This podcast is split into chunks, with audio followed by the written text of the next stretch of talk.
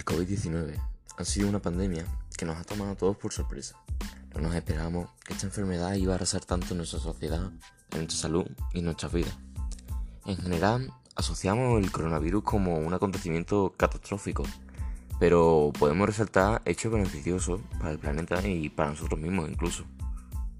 Una de las mayores ventajas, si queremos decirlo así, es, bueno, pues tras el confinamiento en casa, eh, esto provocó una bajada de gases de efecto invernadero.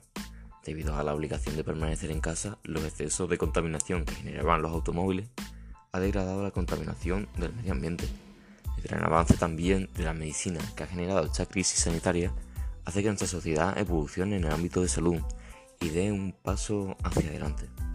Por lo general, la, la pandemia nos vino de improviso pero creo que nos ha servido de advertencia para crear unas medidas en caso de emergencia que faciliten el desarrollo positivo del dilema que se nos proponga.